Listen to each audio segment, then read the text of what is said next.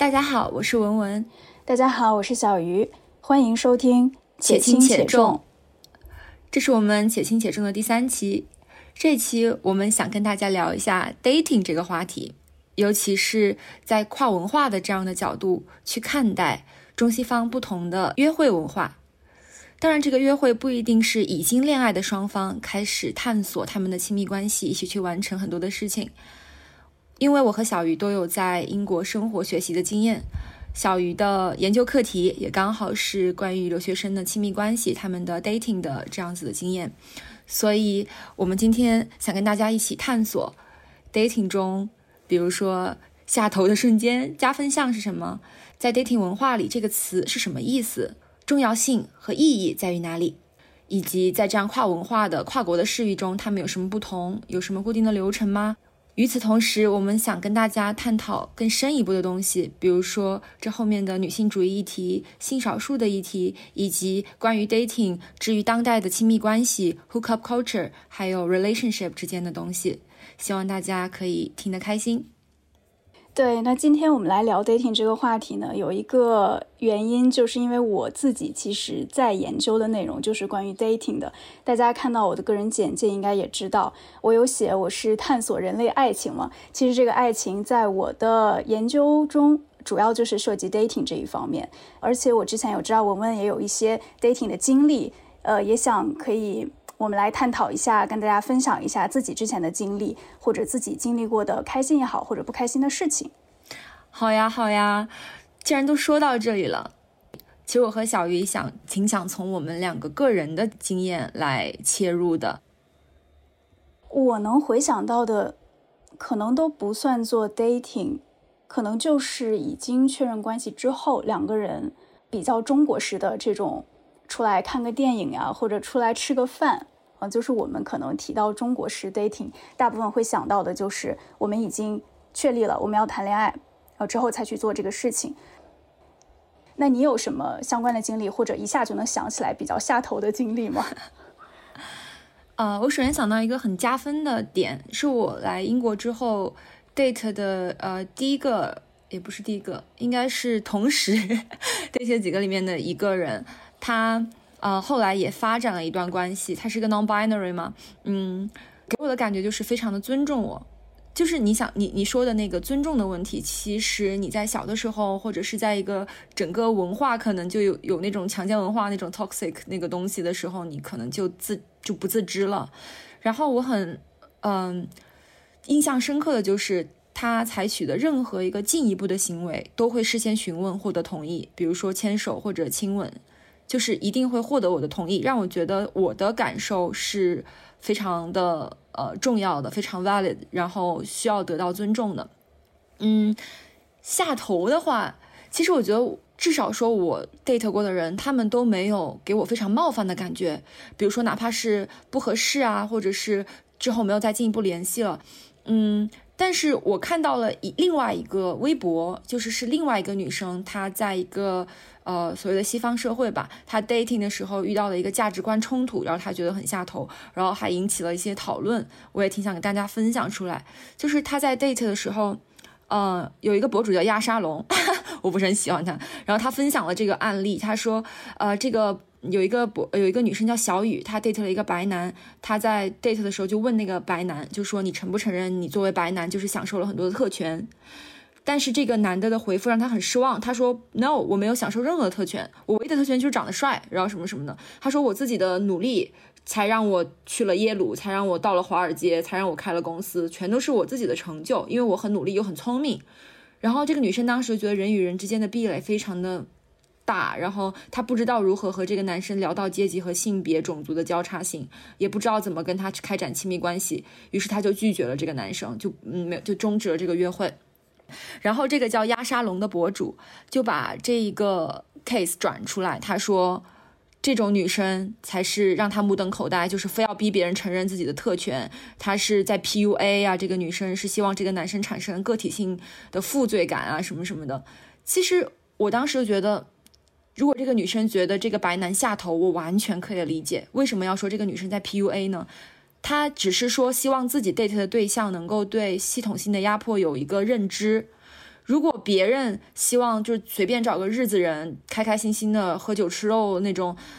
你你你你也不用去干涉他。但是这个女生想要找一个更灵魂伴侣，或者更能够有同理心的、有这个广泛的社会视域的人，这就算不是一个道德标准，也可以说是一个他自己设定的一个智力标准吧。所以我觉得这个人说他在 PUA 非常没有道理，因为我觉得这个女生，因为我是这个女生的话。我也会觉得很失望，因为我也会对我的伴侣或者我 date 的对象，我希望对方是一个有同理心的人。我经常说，我最大的 attraction 就是 empathy，就是共情能力、移情能力。人对亲密关系有自己的需求，想要让对方去，嗯，满足这个期待，在 date 的阶段其实就是一个试错嘛。所以我觉得这个下头的话，就是价值观冲突的下头，对。对对对，我刚刚也想说，这个案例来听，就感觉是他们两个的价值观不太一样。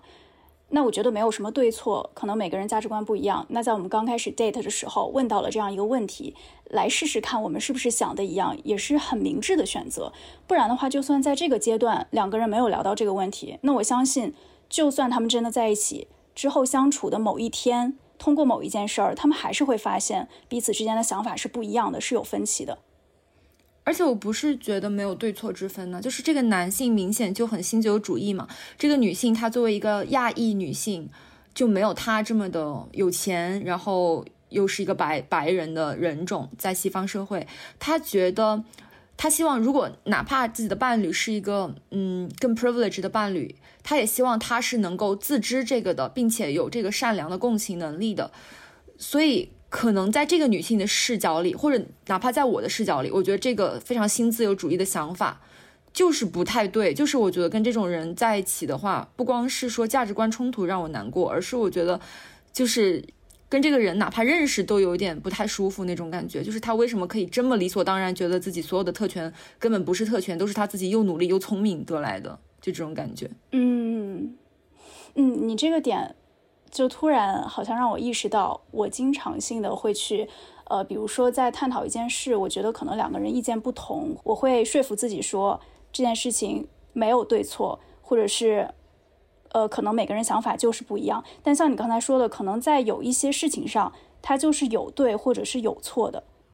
其实可能在一个很大的程度上，它无所谓对与错，但是我觉得在一个。价值观念方面，人是要有所选择的，不能以那个就是最大的就是神爱世人的那种无所谓对与错来逃避自己的价值选择吧。有任何的冲突，不管是你和别人，还是和别人和别人，你都告诉自己说，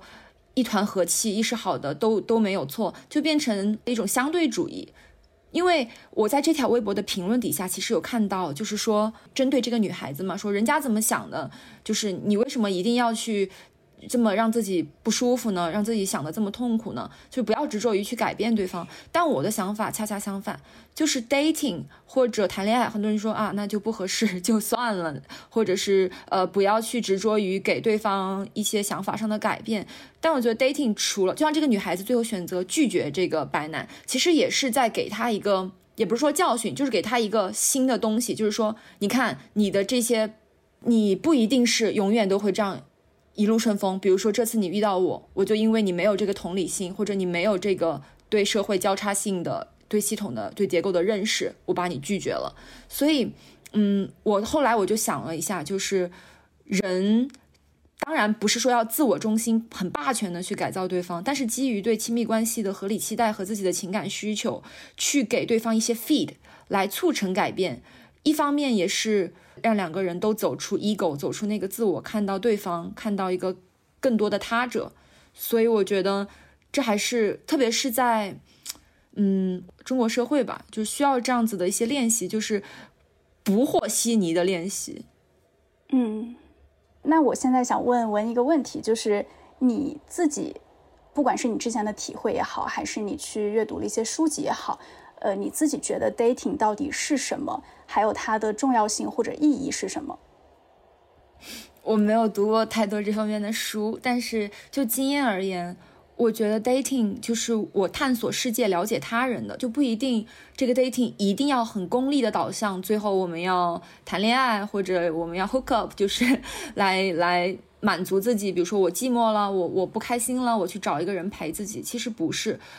后来一些人就算没有没有再进一步的发展什么，但是比如说加了 Instagram，然后嗯也变成了朋友。就比如说我之前和一个法国的女生，她是一个一个黑人姐姐，她跟我讲了很多法国的文化以及她对种族主义的一些看法。然后还有之前 date 过一个伦敦的音乐人，我我 date 他的时候还不知道他是音音乐人，后来他跟我说起他的音乐梦想，因为我也偶尔会做一些音乐嘛，我觉得哇好好啊，我就去听了他的歌。其实大家如果感兴趣，可以去搜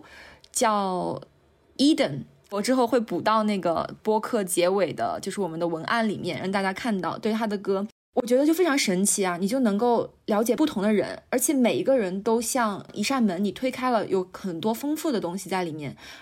不光是这个人本身他的经历、他的特色，还有他嗯背后的那些文化以及他的思想。比如说 poly，嗯，polyamorous 是嗯，比如说多伴侣主义嘛，就是那种去多边关系的去发展亲密关系。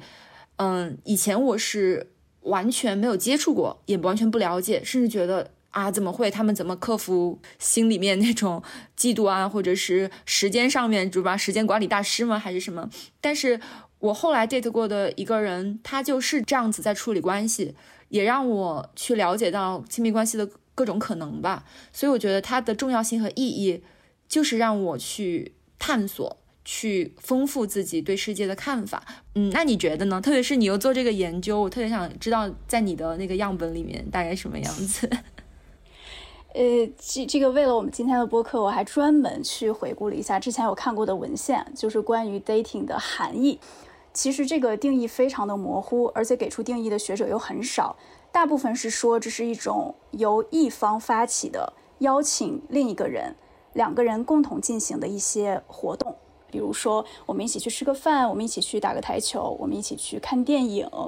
当然，呃，在某种程度上，这种邀请也会有性方面的导向。呃，这是之前的一些学者给出的关于 dating 的定义。但是他们也特别强调，就是对于不同的人来说，dating 的定义是完全不一样的。可能有相似的地方，但是比如说对于年龄更大的人来说，dating 可能更是婚姻导向的。就可能他们更追逐于最后的一个结果，不管是我们要不要在一起啊，还是我们要不要结婚。但是对于大部分年轻人来说，可能就更像文刚才提到的，就是我没有一定要一个结果，我们可以哪怕是交交朋友，出来聊聊天，了解一下彼此的文化，都是好的事情。对于我的话，我觉得 dating 是两个人想发展亲密关系之前的一个 testing。呃，那它的重要性或者意义的话，那我觉得就是你能够更了解这个人，你能够知道你们两个的价值观啊、世界观是不是一致，能不能再继续往下走。嗯，那基于你调查的这些，包括你读的这些文献，因为我知道我们小鱼是做留学生的这样的 dating 的体验，那他们反映出来，或者基于你目前的呃总结下来，你觉得？总体而言，中国语境下和英国语境下，这个 dating 有什么本质上特别不同的地方？我可能更多的分享关于我朋友的一些叙述，或者是呃文献里面看到的一些，因为受访者的信息毕竟要保密一下，所以可能不能过多的去讲。嗯嗯，好的好的。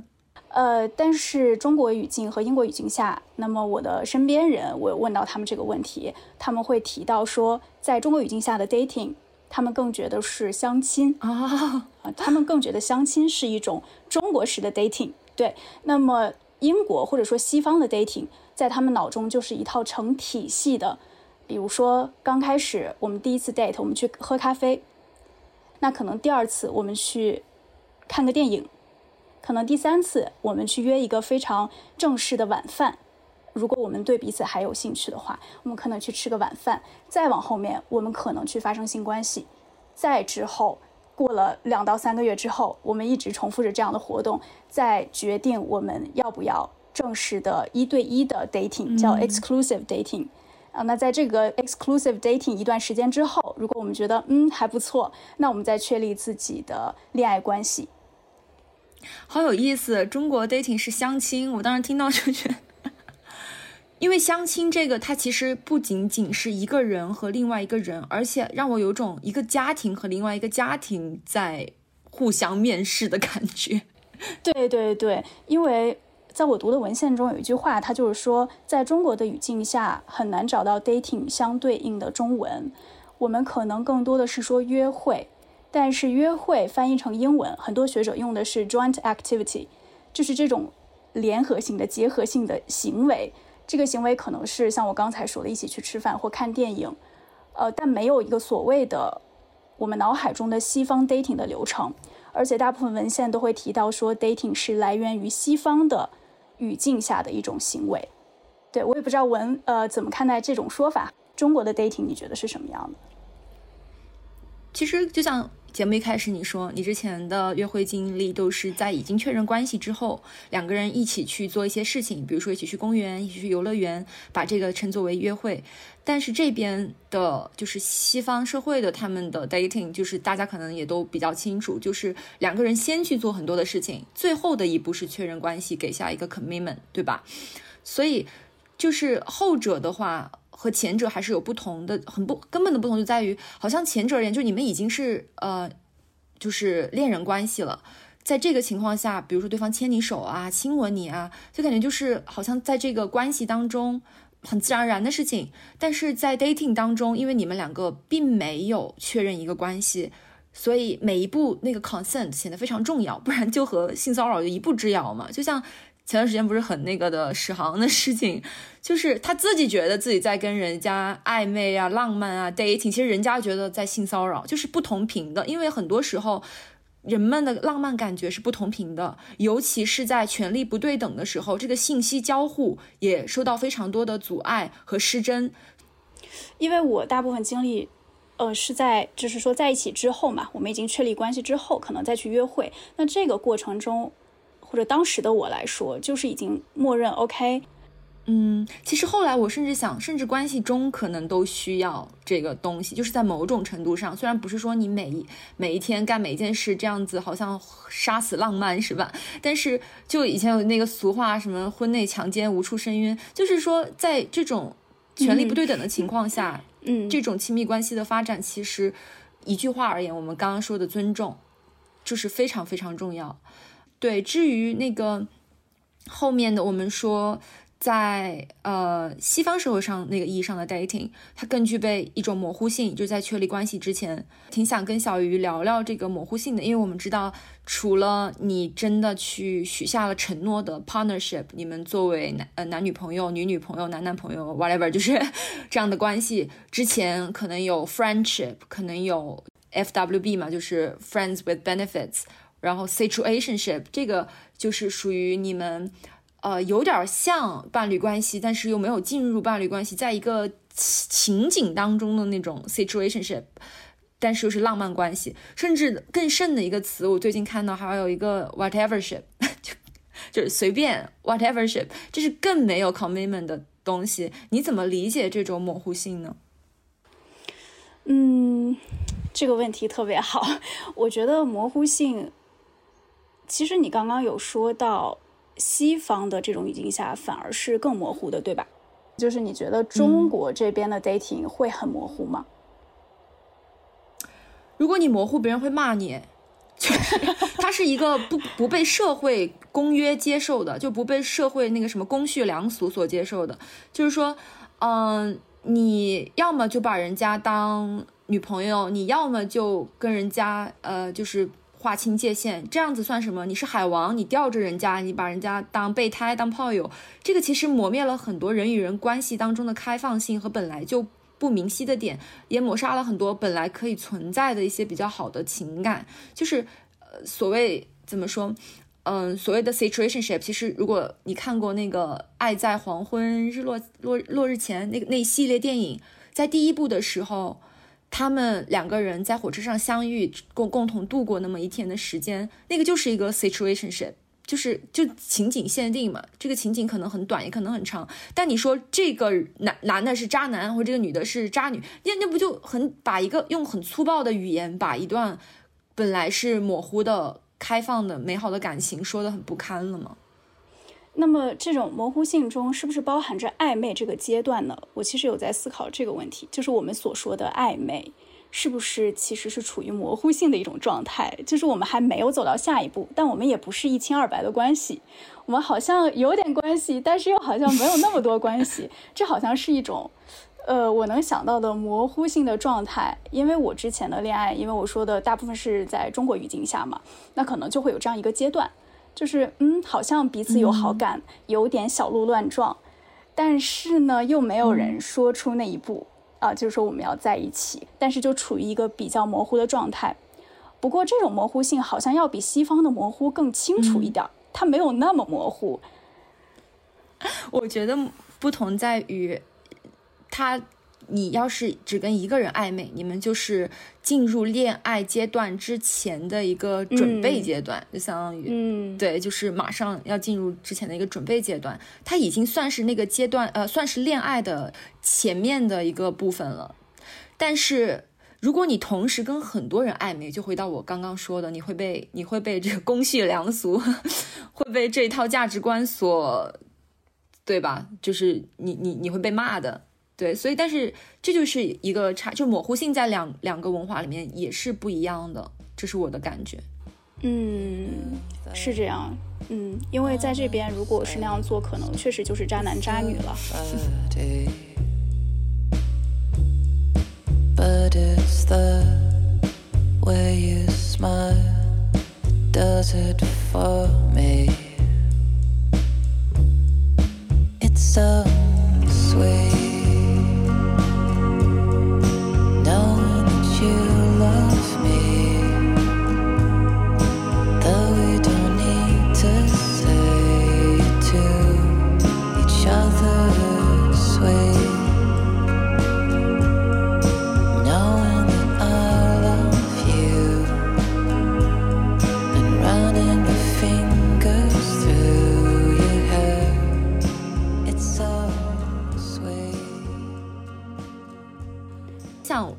小鱼的，就是因为你在做这个跨国的跨国文化研究嘛，当然也不可避免会讨论到这种全球化的西方文化的影响，所以在这种就是一个后殖民的视角去看的话，这种 dating culture，就是因为西方对这个 dating culture 的定义，然后它的又对反过来对其他文化的影响，嗯。你会觉得有什么，或者说利弊也好，或者是你自己看到的影响中，你比较印象深刻的一些可以分享吗？嗯，我可以分享一下，我在 Pilot Study 的时候有采访过一个呃受访者，嗯，他有提到他觉得西方的这种 dating culture，他是来了英国之后才了解到的，他之前在中国是完全中国式的去 dating，那来到英国之后，他接触了西方的 dating culture 之后，他很困惑。他不知道每一步到底应该怎么样，同时他不知道在英国，因为他是一个中国男生，在英国如果他去 date 一个中国女生，他们到底应该用中国的 dating 方式还是西方的 dating 方式？所以在这个碰撞当中，他会很困惑，他不知道该怎么做，而且也闹出过一些不太好的事情，就是他可能用了西方的方式对待对方，但是对方觉得。哎，我们都是中国人，你怎么可以所谓的渣男？就是刚刚我们提到那个点。天啊，这男生感觉 identity crisis 就是在这个地方 dating 的时候。对对，我完全能理解，因为他 dating 一个中国的女孩子，就是嗯，因为我们所说的你在西方社会里面那个 dating culture，一般来说映射的是西方的一些嗯 ideals 或者他的一些 norms。然后可能把你所谓的呃原先的文化，或者是你本土的文化当中的传统和实践，在某种程度上，因为它的媒介传播啊，它的文化的力量，特别是你在这个社会当中的时候，你就无法避免去受它受它的统摄，哪怕你约会的对象就是跟你来自同一个国家的中国女生、中国男生，还挺困惑的。我还记得我在伦敦也约会过一个。呃，中国的女生，她是，她是我 不知道方不方便，就是说，但是她还是类似于有点老乡的意思，就感觉，嗯，他乡遇故知吧，也是一个挺好的，就是聊，呃，也聊了很多，虽然没有进一步的发展，但是我觉得我们当时的相处模式就是很，就是 非常的 British，就是我们去了一个 pub，然后就是喝了一下，然后聊了聊天，就各回各家了，也没有什么别的，也没有。有没有确立关系，也没有干嘛，所以这让我想到，就是你在这个地方肯定是会这样被影响，甚至于在国内吧，我觉得在上海这样子的地方，因为这个后殖民的势力或者是这种文化影响，还是很多人在采取一种所谓的西方的 dating 模式去约会、建立亲密关系。嗯，是的，因为我的一些。朋友也有提到，他们在上海去用 dating app 的时候，其实是很明显的西方的 date 方式。那他们在上海，他们依然用西方的这种方式去见别人，进一步发展关系。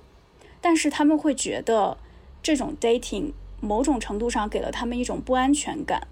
这种不安全感可能是因为这种 dating 的方式和流程和他们之前所接受到的中国传统的 dating 方式是不一样的。就好像不能完全接受西方的这种模式，但是又因为受到了全球化的影响，某种程度上又在追随或者学习这种模式，还是很纠结的一个状态。嗯，这个东西带来的不一定全是所谓的一个就是更进步的一个方面，或者是更先进的、更时髦的一个方面，因为仔细去想，这种 dating culture 背后。第一个就是我们刚刚说，他会把本土的一些东西稀释掉，然后本土的可能一些很宝贵的东西，一些亲密关系中独特的、更适合，嗯，就是类似类似于一方水土养一方人，他们更喜欢、更适合的这种方式，会被渐渐的这种呃所谓的更先进或者是西方营造的那种更 modern 的东西给稀释掉。然后第二个就是像我刚刚说，它本身有一个，我觉得会有一个一个种族的等级在那里。就类似于他那个种族主义还是一直存在着，然后第三个就是像你刚刚讲那种不安全感，其实是让我想到他们的 dating culture 里面的那种模式，就是其实在这种跨国资本这种时代吧，我觉得会有一种让我觉得爱或者是呃亲密关系以及你要建立亲密关系的人被商品化了，有一种利益驱动在里面，就是虽然不是显性的。但是你肯定会去，也是去，呃，看待对方能不能和你一样呢？酷啊，时髦啊，这是一个经济背景的反射。然后还有一种是你跟对方交往的时候，呃，你同时试很多人嘛，就是你同时 date 很多人，其实就是一种你要选择一个最好的商品，货比三家的那种。但是人爱情它其实不是一个。你在很多商品里面选择最好的商品这样一个步骤，它是你去就像那个 说教育说是一棵树触碰另一棵树，就是一个单独的你去了解一个人真心换真心的过程。但是如果他们这样子去筛选，就类似于把情感价值作为交易嘛，就是情感价值的价值用 price 替代了 value，在现代意义上，我会觉得受到消费主义影响的约会文化哈，它鼓励人们把关系，嗯，视为寻找。完美产品的消费者，当然每个人都会注重于呃去找一些符合标准或者特定的标准的对象来满足自己的欲望啊什么的。但是如果带有很强的这种跨国资本时代的消费主义的心态，我倒会觉得会妨碍更深层次的情感连接和更亲密的发展，因为。把人都物化了，你把人的这种很多人摆在市场上，跟像商品一样来估价，他他的经济价值也是估价，他给你提供的情绪价值也是估价，而他自身的内在价值被削弱了，反而我看到很多恋爱脑，他不看这些，就很多人骂恋爱脑，我看到一个朋友，呃。我可以 Q 他，就是他的微博叫萨姆奶皮，他以前写过一个说为什么要骂恋爱脑，因为大家都 idealize，就是去理想化，去向往一种无痛恋爱。我我就觉得这个很说的很对，就是你向往无痛恋爱，其实就是你在追求媒体景观给你营造的那种完美关系的神话嘛。而且另一方面也是很功利主义的，就是你自我利益最大化，你把情感、劳动和人都作为物来估价。我不知道你是怎么去想这样一个反面的东西。刚刚你说的有两个点，我特别有感触。呃，第一个就是你刚才说这是一种 racial hierarchy，或者我们叫 racial dominance，它是，比如说它是西方来的，所以我们可能会觉得，哦，那我们不是很了解，那西方的这种好像更时髦、更酷。包括，嗯，我可能跟一个西方的人在一起，我们去 date，他更了解 dating culture 这一系列流程，而我并不懂的时候，我可能会有一点自卑，或者我不知道该怎么做。因为这样的情况发生在我很多受访者身上，他们确实会感受到一种权力的不对等，就是因为对方可能拥有更多的知识，这种知识成为了他们的一种权利。在跟你 date 的时候，他甚至可以压制你，因为他要告诉你下一步你该做什么。嗯，这是第一个点。第二个点就是你说商品化，我个人觉得科技的发展某种程度上加速了这种商品化，因为在 dating app 上面，其实你是可以通过左滑、右右滑或者是单击来看不同的所谓的商品，而且那个是非常快速的，你每天可以滑无限的人，呃，你可以看到。琳琅满目的商品，因为每个人都在自己的 profile 上面展现出自己最好的一面，所以你看到每一个商品都是接近完美的，可能你就更会觉得，像你说的，就是无痛恋爱。我可能一定可以找到一个跟我无痛恋爱的人，因为这么多人都这么优秀，我当然可以在 dating app 上面随便花一个就会找到跟我 match 的特别好的人。就是之前有一个社会学家，他有说到，如果大家感兴趣，也可以读一下他写的。奥曼写的《Liquid Love》，他讲的就是人们的爱情现在变得更加液态化，尤其是这些呃线上的 dating 的服务出现之后，大家在使用它的过程中，可能就更加追求刺激和短期的关系，而不是长期的一对一的关系。因为当你有了更多选择，当你随便动一动你的手指头就可以删掉，或者是再加一个新的好友的时候，很多人都会去。呃，不断的更换他们的伴侣，来追寻追寻更完美的人和他们自己匹配。我不知道文对于这种说法有什么样的看法，或者有什么感触吗？其实我一直还蛮喜欢包曼的一些对现代性的批评。我虽然没有读过这个《Liquid Love》这本书，但我大概也知道他会说些什么。就是我是感觉他认为现代性所鼓吹的那种进步叙事吧，呃，好像不断的。往前，往前，然后你能够更达到一个理想化的境地。他觉得这是一个 fantasy，就是一个幻觉，而且它会带来很多负面的影响。嗯，而且我很警惕于进步叙事吧。一个就是刚刚其实小玉有在说，就是你不断的滑，然后每个人的 profile 都很完美啊，这种让我想起那个《观看之道》那本书。在讲媒体和广告、流行文化的东西，其实我就想到，就是因为媒体、广告现在这些行业，它会呈现一个理想化的东西嘛。然后在 dating app 上，或者是人们，你看，不光是你在 app 上面看这些人的照片、这些人的介绍，还是说你看整个这个 dating app 他们怎么宣传自己，或者说你看电视剧、呃，看电影，他都会把爱情、恋爱。做成那种理想化的童话童话叙事，就是无痛恋爱啊，让你相信有这种完美的那种浪漫标准。还有一个就是技术它是有偏颇的嘛，嗯，比如说不光是 dating app，还有整个的媒介景观所呈现的依然是异性恋霸权的一夫一妻制的 dating 模式。那你说那其他人呢？比如说有些 asexual，他们只是想找一个人聊聊天，他们不想跟他有性关系，或者有一些。啊，bisexual 会被两边骂，就是，然后或者是嗯，就 queer 啊，他们就是并不能够说在这个景观当中能够有一个稍微公平一些的，就是展示嘛，或者让大家看到有不同的爱欲模式嘛，有不同的爱欲组合吗？然后那你说多边关系，那就是也是其中的一种，还有一些更更不一样的，我之前还看到过。比如说，有些人说，那恋物癖怎么办？就是我不喜欢人，我喜欢，就日本有跟人跟初音未来结婚嘛，还不止一个。如果大家去看综艺，会发现 他们正儿八经在办婚礼，而且是真的很爱。那这些爱欲是没有被收编到当中来，或者是会被呃这一套东西给气绝，甚至是抹杀掉的。另外还有一点，其实想跟小鱼分享的，就是也是关于进步叙事，因为说到包曼，就突然想起来，嗯。就会有人就会提问说，越是开放的、发达的这种性开放吧，越是性开放，你就越进步吗？他就有一个作者叫 Harrington，他有一本书叫《Feminism Against Progress》，他就不认为进步主义是对女性主义是最 empowering 的，是最好的。因为虽然他的很多观点我也不是说全部认同，但是他觉得这种线性的进步史观就是不能成为现实意义上的解放的道标。就比如。那个 commitment 的问题嘛，就有些女生说啊，我不要 commitment，因为我就是 boss，我就是 girl boss，我我我就是女强人，是吧？我不需要一个男人给我 commitment。然后在这种解放的 title 下面，其实存在，就是你倒是，如果你比如说你经济条件很好，你受过好的教育，你是这样一个女性，你可以这样说。但是对于另外一些女性，比如说东南亚的女工，在这种解放的 title 下面，存在着更多性缘不平等的剥削。然后这个作者他也参与了一个呃。我忘记是 YouTube 视频吗？还是我在哪里看到一个视频？他就回答一个问题，就是这种所谓的 sexual revolution，它是不是 failed women？就是性革命是不是让女性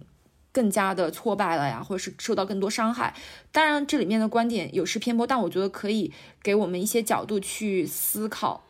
所谓的更先进的 dating culture 是不是就是越先进越好的？对，还有就是是不是真的就是先进？对，这也确实值得呃我们去探讨。刚刚你提到说，有些人可能他就是说我就是不要 commitment，我就是要做大女人，我要有所有的选择权，我可以随便去找我喜欢的人在一起。呃，当这种情况出现的时候，就会有一部分人他们会去 judge 那些没有喊出这个口号的人。就像你刚才提的，可能有一些东南亚的。女性，她们没有喊这个口号，或者她们没有意识到，或者她们并不想做这样的选择，因为她们也不是不想，是她们不得不去做另一种选择，因为她们没有这样的能力，或者没有这样的金钱，没有这样的家庭背景支撑自己去说出这句话的时候，她们反而会被 judge，就是会被一些女性说你不够女权，或者你怎么不支持女性的这种自由解放等等。对啊，因为我感觉他们是就是所谓的落后。是因为他们被这个资本商业、被现代科技抛弃了，而不是他们没有完成这个价值观的更迭，全是他们自己的错。就回到是批判新自由主义的那个思路去想，他们是他们自己落后吗？全是这个人自己的问题吗？还是说这个背后有更大的一个东西造成了他们无法喊出这句话？嗯，我觉得自由是要有不做这个选择自由，就像荷兰不是性工作者合法，然后印度也性工作者合法，但是他们所面对的境遇是不一样的。荷兰的性工作者说，我们要做性工作者是因为这是我们的自由，我们可以出卖这个劳动力，这也是一种身体的劳动力嘛。然后，对你是有做这个选择自由，但是假如说一个东南亚的女性她去做这个。你你要问他，他有没有不做这个的自由？我觉得这个才是很重要。就像 dating culture 里面说，是的，我可以跟很多人，就 I I sleep around，就是我很自由。你有做这个选择自由，但是有些人他 sleep around 不是说他想那样，他其实是在性缘当中是被剥削的一个状态。所以每个人面临的情景还是不一样。但是科技，我觉得他就 他会把这个东西同化，就你看到的景观，大家都大同小异这样子。对，而且刚刚有一个点忘记提，就是这种科技的发展有时候会让人们的 self presentation 变得很虚假，因为我们努力的展示出最完美的自己，而不是最真实的自己。呃，可能我们的照片放上一些，有一些人会放假的照片，完全不是自己的照片，或者是放，呃，跟自己已经。长得不一样的这样的照片，就是 P 的非常非常厉害的照片。对，那有一些人他们在线下去见面的时候，就会很难接受这一点，就很难接受对方在这个 dating app 里面是这样，但是线下我们见到的时候，他却是另一个样子啊。当然，这也存在一些诈骗。就想起社交媒体的拟剧理论，就是你肯定会展演自己，像一个我以前也觉得，就自己变成一个社交媒体上面的我，只是我的 curator，不是真正的我。但是最后变成完全跟自己不一样的两个人，就是 诈骗，尤其是 david。对对对，就呃这儿也给大家推荐一个纪录片吧，如果大家很感兴趣这种诈骗在 Tinder 上面的诈骗的话，那个纪录片叫 Tinder Swindler，呃，讲的就是真实的事件，呃，一个男性如何去骗了多位女性，来达成一个他自己的经济链啊，就是他可能骗第一个人的钱去给第二个人花，然后骗第二人钱去给第三个人花，最终自己每天就是住着几千。美元的房子，开着豪车，有着自己的私人飞机。当然，他最后，呃，是被发现了哈。但是那个纪录片还是非常有意思，推荐给大家。天哪，这些富婆怎么不来养我？嗯，科技也会有这方面问题，像现在 AI P 图啊，就是 AI 造图啊什么的。甚至这个都已经发展到色情行业了，就是可能你把一个人的脸，对，对这个色情行业，这个，因为之前我做过一个项目，就是之前在呃做咨询的时候，有一个小的 project，有有轻轻的 参与一下，它叫 Online Violence Against Women，它其实是全世界都有这样一个，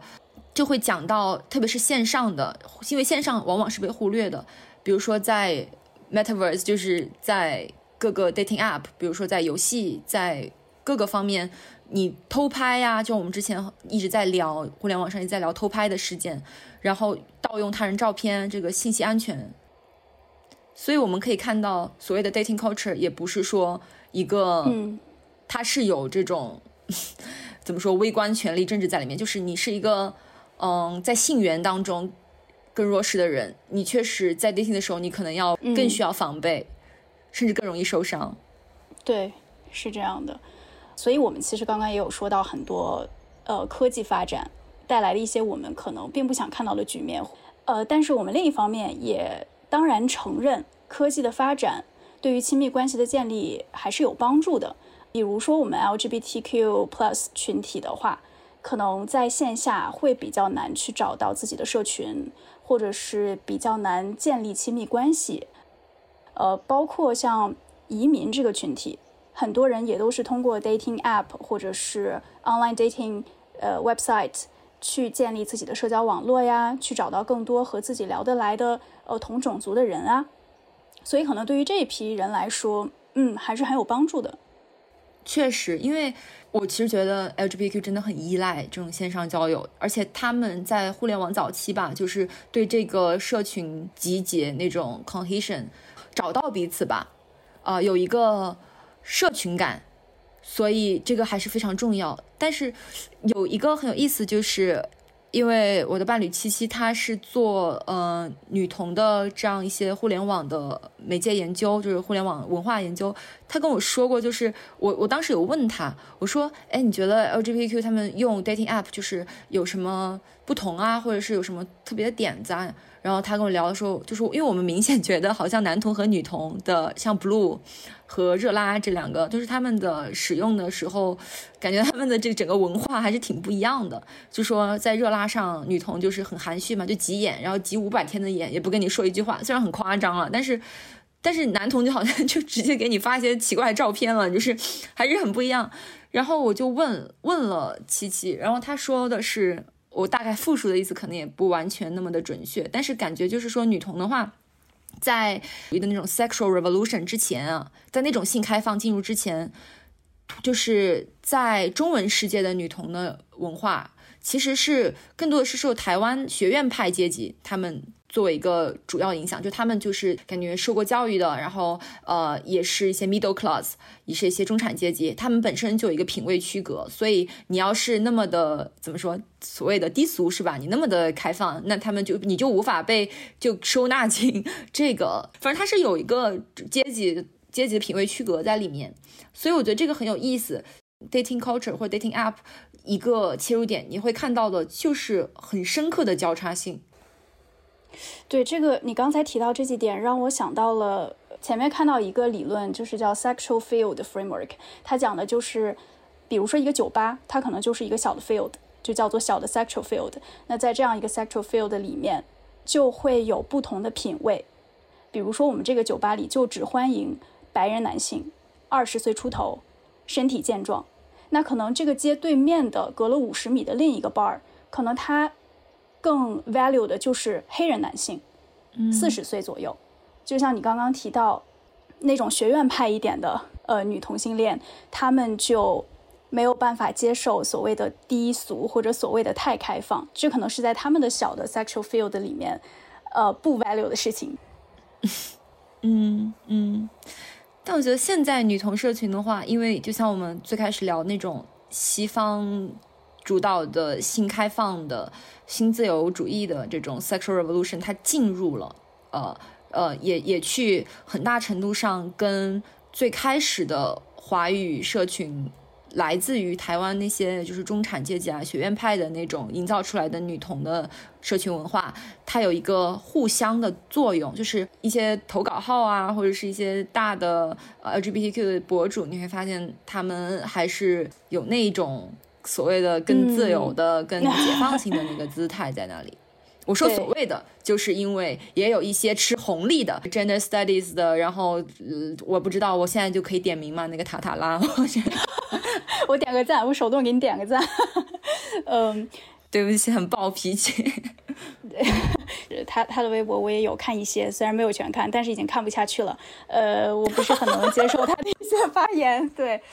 是我刚才想。说的还有一个点，有有点悲伤吧？其实就是在我看那么多文献里面，我会发现研究 gay community 的非常多，但是却很少有人研究 lesbian community，很少很少有人去关心到 queer 或者是关心到 lesbian、bisexual 等等，就好像被弱化掉了这些群体。嗯。我其实以前因为关注这些，呃，我还是有看到少量的文献。我印象比较深的一个就是热拉的跨国使用，还有一个就是呃，lesbian 它为什么要就是 lesbian 和移民的关系。其实有一部分就是他怎么去处理这种呃跨国的东西。其实东西方的出柜也还是挺不一样的，就包括他们在一个异国他乡怎样去约会。嗯，我真的觉得 dating 的研究。肯定对异性恋的是最多的，然后对一个社群或者一些人种，他给到的关注度，对一个阶级他给到的关注度，肯定是有很多不同的。其实关注度这个问题也是一个，就是你说这些媒体、这些媒介，他选择什么来关注，它后面有很大的一个，比如前前些日子我们看到泰坦尼克号的有那个潜艇，不是发生事故嘛？哇，那个 coverage 真的是铺天盖地的在报道。但与此同时，另外一个地方，我好像又看到说一个难民船的问题，nobody fucking cares，就是他们可能想要更多的关注，却没有被给到，因为这些关注其实可能有助于他们。就像你说，研究 lesbian 或者研究，嗯，比如说非裔吧，在英国的 dating 状况。这些人如果去给到他们这些 attention，给到他们这些研究的支持，在某种程度上可以改善他们的 dating 状况、他们的情感生活，也许，或者是就是很现实的他们的经济状况之类的，但是却没有。是的，确实是这样。所以，我因为我现在在做的还是中产阶级吧，中产阶级的年轻人，但是我真的希望之后有一天，如果我还在做这个方向的话，我可能会更想探索一下。呃，农村地区的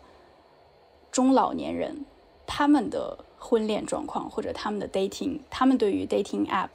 这种使用上有什么样的壁垒，或者他们有什么样的困难和苦楚？呃，当然也有可能他们用的很开心啦。我很想知道他们的体验是怎么样的。我想起来，他们可能用的根本不是我们一套体系，他们用什么真爱网吧，就是 就是世纪家园。哎，对对对，我依稀有一些印象。就是感觉小时候，呃，看到一些长辈，就家里一些长辈，他们打开那个网站，然后还是这挺不一样。整个网站的布局啊，还有那些人的这个主页啊，就是跟我们所谓我们现在刷 Tinder 这些这些 app 完全是不是一个风格。今天可能说了很多，然后也希望大家保持一个开放的姿态，就像我和小游也是不希望去随意 judge 别人。更希望大家找到自己喜欢的模式去建立亲密关系，不管是恋爱脑也好，还是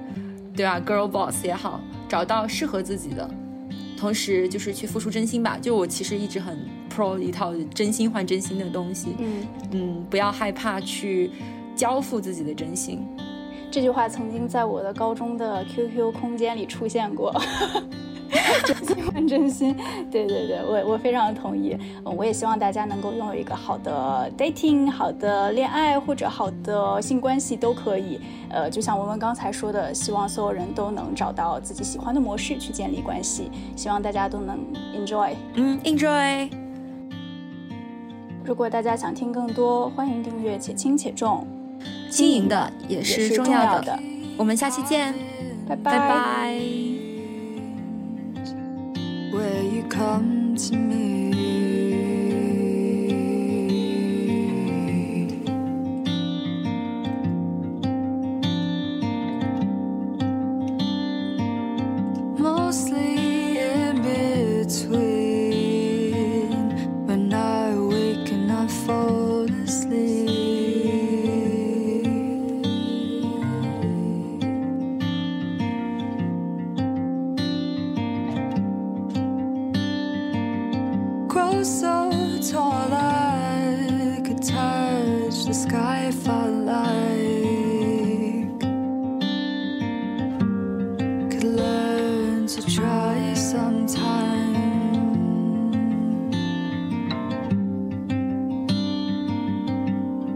I grow so small sometimes.